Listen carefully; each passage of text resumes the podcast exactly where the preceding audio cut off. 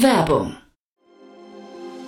Sei dabei beim HTGF Family Day am 11. und 12. Juni in der Station Berlin. Für zwei Tage voller Inspiration und Business. Tauche ein in ein einzigartiges Netzwerkerlebnis mit bis zu 1500 Teilnehmenden. Erkunde das innovative Seed- und Later-Stage-Portfolio des Hightech Gründerfonds. Lass dich vom vielseitigen Programm inspirieren und knüpfe wertvolle Kontakte. Sichere dir jetzt dein Ticket. Mehr Informationen findest du unter www.family-day-htgf www.startup-insider.de. Hinweis. Startup Insider übernimmt keinerlei Haftung für die Richtigkeit börsenrelevanter und unternehmensbezogener Daten.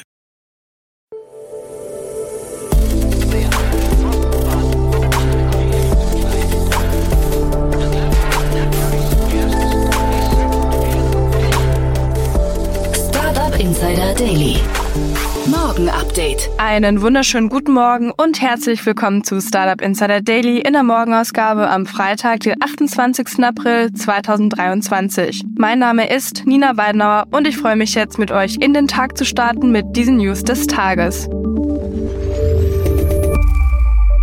WeFox vor 50 Millionen Funding.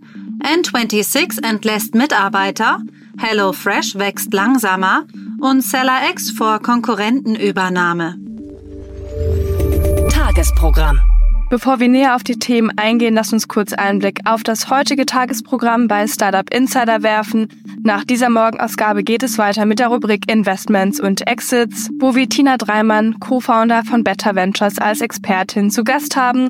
Tina und Jan sprechen über die Finanzierungsrunde von EcoPlant, Springbok Analytics und Albatross Therapeutics. Um 13 Uhr geht es weiter mit dem Startup Qdrant und um 16 Uhr ist es wieder Zeit für die Rubrik To Infinity and Beyond, unser Podcast rund um Krypto, Web 3.0, NFT und Blockchain. Dazu aber später mehr nach den Nachrichten gelesen von Anna Dressel. Startup Insider Daily. Nachrichten. WeFox vor 50 Millionen Funding. Das Berliner Insurance-Startup WeFox ist Berichten zufolge auf der Suche nach weiterem Kapital. Das Unternehmen verhandelt laut Insidern mit JP Morgan über eine Kreditfinanzierung in Höhe von rund 50 Millionen US-Dollar. Ob der Deal bereits unterschrieben wurde, ist bislang unklar. Weder das Startup noch die Bank wollten die Berichte kommentieren. Erst vor wenigen Monaten hatte WeFox neue Investitionsgelder in Höhe von 50 Millionen US-Dollar erhalten. Zu den Investoren der Firma gehören unter anderem Mubadala Ventures, Credit Ease und Horizons Ventures. Gründer Julian Teike sagte in einem Interview mit Finance Forward, dass er mit seinem Startup noch in diesem Jahr profitabel werden will. Möglicherweise könnte WeFox mit dem neuen Kapital die Übernahme weiterer Maklerunternehmen planen. Dieses Vorgehen hat in der Vergangenheit bereits zum Wachstum von WeFox beigetragen, wie Finance Forward Anfang des Jahres berichtete. Der künftige Fokus des Startups soll nach Angaben des Gründers auf einer Plattform liegen, die Versicherer, Makler und Kunden zusammenbringt. N26 entlässt Mitarbeiter. Die Berliner Smartphone-Bank N26 trennt sich von 4% ihrer Mitarbeiter. 71 Personen werden das Fintech verlassen, wie das Unternehmen selbst mitteilte. In der Mitteilung hieß es zur Begründung der Entlassungen, das letzte Jahr hat signifikante und lang anhaltende Veränderungen im globalen Geschäftsumfeld mit sich gebracht. Führungskräfte bei N26 hätten daraufhin den Personalbedarf analysiert und Teamstrukturen angepasst. Das Unternehmen werde nun den Fokus auf seine strategischen Prioritäten schärfen. N26 reagiert auf die veränderten Marktbedingungen wie Zinswende, steigende Inflation und den Ukraine-Krieg, indem es ähnliche Maßnahmen ergreift wie andere Fintech-Unternehmen im letzten Jahr, wie zum Beispiel Personalanpassungen und neue Aufgabenverteilungen der Mitarbeiter. Das Unternehmen strebt aber weiterhin an, die Größe des Unternehmens beizubehalten, indem sowohl Mitarbeiter entlassen als auch neue eingestellt werden. HelloFresh wächst langsamer. Der Kochbox-Anbieter und Online-Lieferdienst HelloFresh hat gestern Ergebnisse für das erste Quartal 2023 vorgelegt. Dem Bericht nach konnte HelloFresh nur ein langsames Umsatzwachstum erzielen. Zwar ist der Umsatz des Unternehmens auf rund 2 Milliarden Euro gestiegen, was im Vergleich zum Vorjahr einem Wachstum von 5,5 Prozent entspricht. Das Wachstum im Vorquartal betrug dagegen noch 18,6 Prozent. Angaben zum Nettoergebnis machte HelloFresh nicht. Das Unternehmen kommt auf 8,1 Millionen Kunden, was einem Rückgang von etwas weniger als 5 Prozent entspricht. Die HelloFresh SE hatte Investoren Anfang März mit den Zahlen für 2022 auf einstellige Wachstumsraten im ersten Halbjahr sowie auf insgesamt langsameres Wachstum im Gesamtjahr vorbereitet. Gründe sind das Auslaufen des Corona-Lieferbooms sowie hohe Inflationsraten und sinkende Kaufkraft. Den verhaltenen Gewinnausblick begründete das Unternehmen mit geplanten Investitionen. Seller X vor Konkurrentenübernahme. Berichten zufolge steht das Berliner Startup Seller X vor der Übernahme eines US-Konkurrenten. Darüber hinaus steht dem Unternehmen wohl ein Investment über 70 Millionen US-Dollar in Aussicht.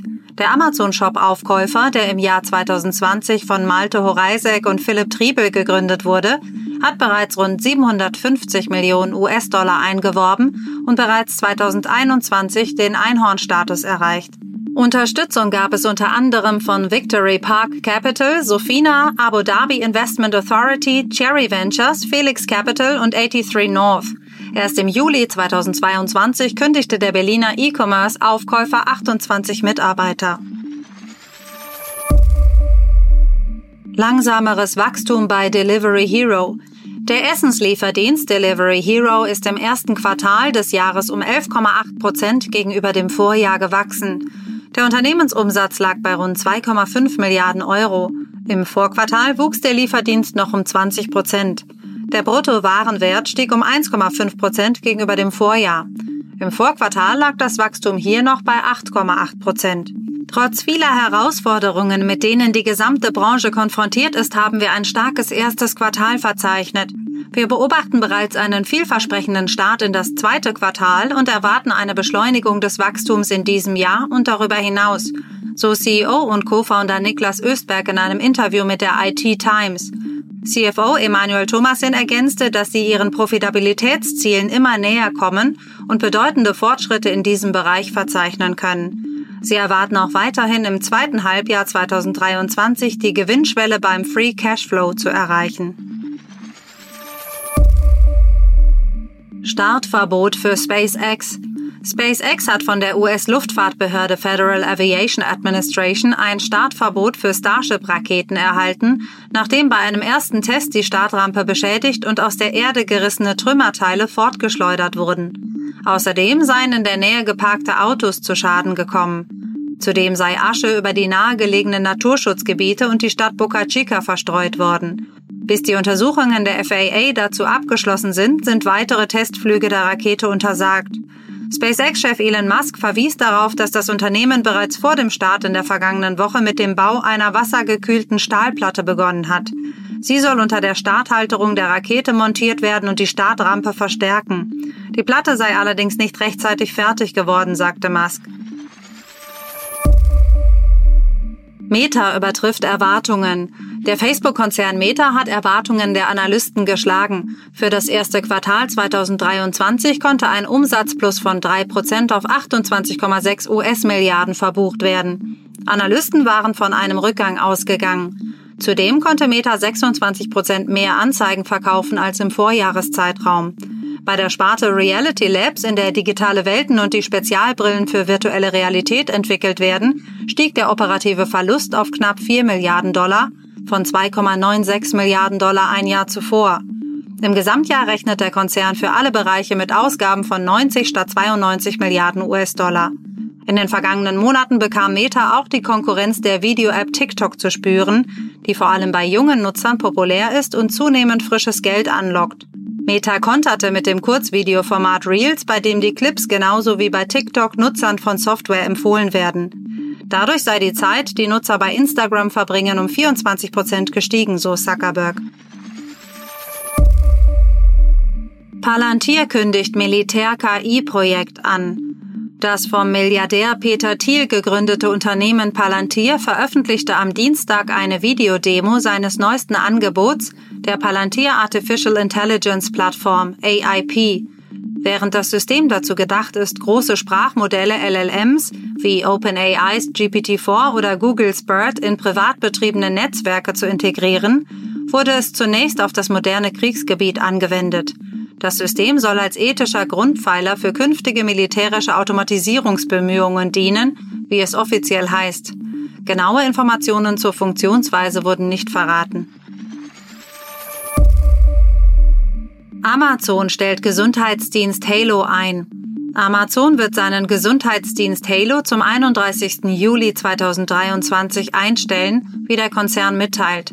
Die Fitness-Tracker der Reihe werden nicht mehr verkauft, bestehende Geräte verlieren ihre Funktionsfähigkeit und werden zu Elektroschrott. Kunden können teils eine Erstattung erhalten. Die begleitende App soll ebenfalls ab August nicht mehr zur Verfügung stehen und ein Teil der Mitarbeiter des Halo-Teams soll entlassen werden. In letzter Zeit hatte Halo mit erheblichem Gegenwind zu kämpfen, darunter ein zunehmend überfülltes Segment und ein unsicheres wirtschaftliches Umfeld. Obwohl unsere Kunden viele Aspekte von Halo lieben, müssen wir Prioritäten bei den Ressourcen setzen und den Nutzen für die Kunden und die langfristige Gesundheit des Unternehmens maximieren. So Melissa Shah, Vizepräsidentin der Abteilung Smart Home und Gesundheit bei Amazon, in einer E-Mail an die Mitarbeiterinnen und Mitarbeiter.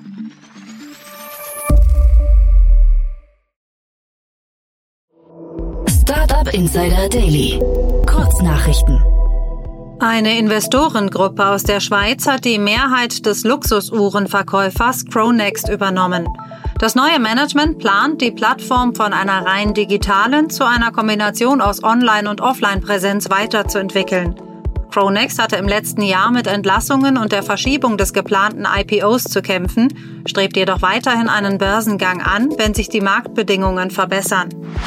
Das österreichisch-schweizerische Fintech Talentier hat eine Finanzierungsrunde mit einem Millioneninvestment abgeschlossen. Die genaue Summe ist nicht bekannt. Als Lead-Investor trat der Bitpanda-CEO Erik Demuth auf. Auch die Storebox-Gründer Johannes Breit, Ferdinand Dietrich und Christoph Sandraschitz sowie die VC-Unternehmen Hardley Mountain Capital und Eru Ventures sind neben Masters of Dirt mit an Bord. Elon Musk muss sich in einem Gerichtsverfahren zu früheren Äußerungen über die Fähigkeiten des Autopiloten äußern, die im Zusammenhang mit dem tödlichen Unfall eines Apple-Ingenieurs im Jahr 2018 stehen. Tesla argumentiert, dass Musk sich nicht an Details seiner Aussagen erinnern könne und dass er häufig Ziel von überzeugenden Deepfake-Videos sei, während die endgültige Entscheidung des Gerichts noch aussteht. TikTok hat ausgewählte Marken und Creator eingeladen, die Beta-Version seiner neuen In-App-Shopping-Funktion TikTok Shop zu testen. Der Shop soll den Umsatz und das Markenwachstum auf TikTok steigern. User sollen darüber Produkte ihrer Lieblingskreatoren direkt auf der Plattform entdecken und kaufen können. Erstmals gelang es Forschern, sowohl das schwarze Loch als auch den aus ihm austretenden Jet in der Galaxie M87 zu fotografieren. Die Aufnahme enthüllt neue Erkenntnisse über den Materiestrom aus dem schwarzen Loch und zeigt, dass der Jet aus drei Teilen besteht, wobei der zentrale Teil direkt aus der Mitte des Lichtrings ins All geschleudert wird. Das waren die Startup Insider Daily Nachrichten von Freitag, dem 28. April 2023.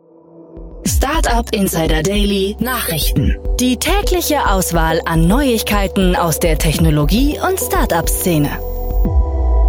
Das waren die Nachrichten des Tages, moderiert von Anna Dressel und jetzt zu unserem Tagesprogramm für heute.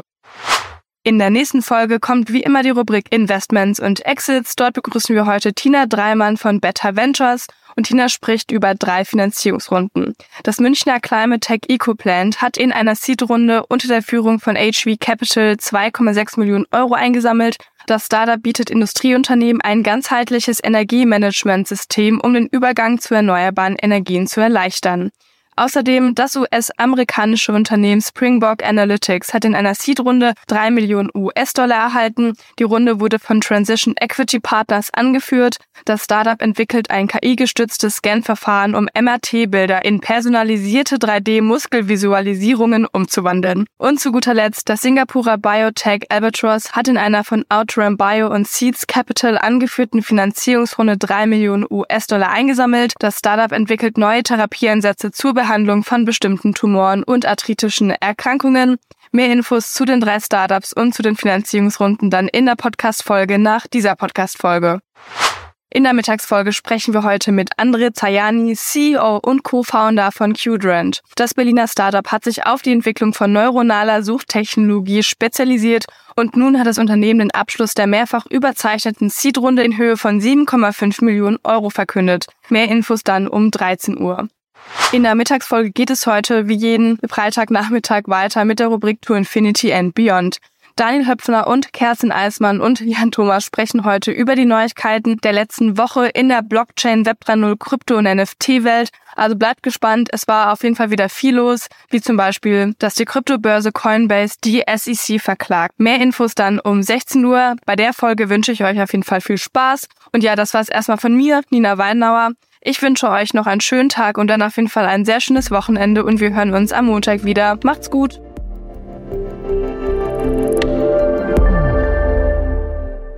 Diese Sendung wurde präsentiert von Fincredible. Onboarding made easy mit Open Banking. Mehr Infos unter www.fincredible.io.